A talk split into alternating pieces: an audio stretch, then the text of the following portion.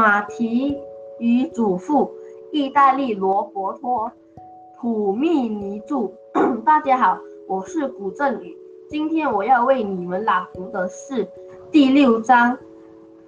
第六章，爷爷看上去有点怪，又往前走了一段路，他们来到了一个岔路口，左边的路笔直的向。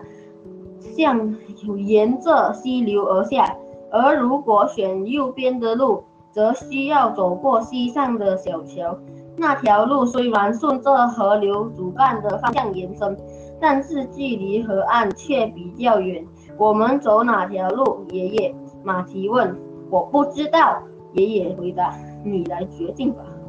马蹄看了以下两条路，笔直的那条他比较喜欢。但有小桥，小桥的那条却可以一直沿着河走。两条我都喜欢，怎么办？马蹄说：“我们投，我们是硬币来决决定，好吗？”好。爷爷说着，把手伸进口袋，拿出两个铜币来。我们是哪一哪一个？马蹄把铜币接过来看了一下。两面两个铜币都很漂亮，一个一面有条船，一另一另一面有麦穗，另一个一面有有个轮子，反面是个大胡子的男人头像。我不知道该选哪一个。马奇说：“两个我都喜欢，你更喜欢哪个？”爷爷问。马蹄把两个铜币翻来覆去的欣赏了一番。终于选中了有船的那个。好，爷爷说，现在我们还得讲好，投出麦穗或者船分别要走哪条路。我想不出来，爷爷。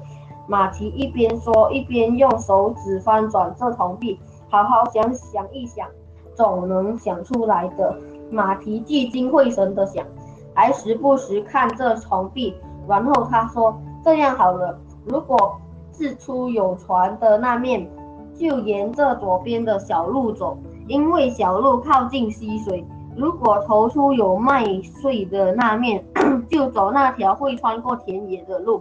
好极了，爷爷说，是吧？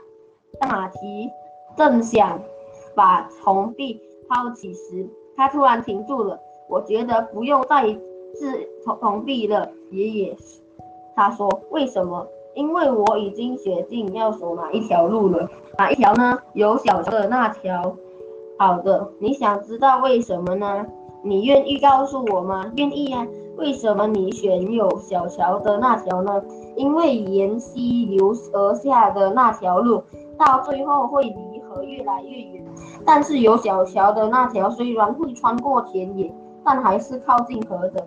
你觉得呢？没错，你不想离开河。是爷爷，你想知道为什么？你愿意告诉我吗？愿意呀。那是为什么呢？因为河的另一边有小导弹呢。可是它在另一边呢。是的，不过河上总会有桥的，不是吗？我也是这么想的。爷爷说，既然这里的小溪上都有桥，那么在河的某个地方应该还会有座大桥。于是他们选择了要过桥的那条路。继续往前走，马蹄把玩这两个铜币。每次当他看向爷爷的时候，都会产生那种奇怪的感觉。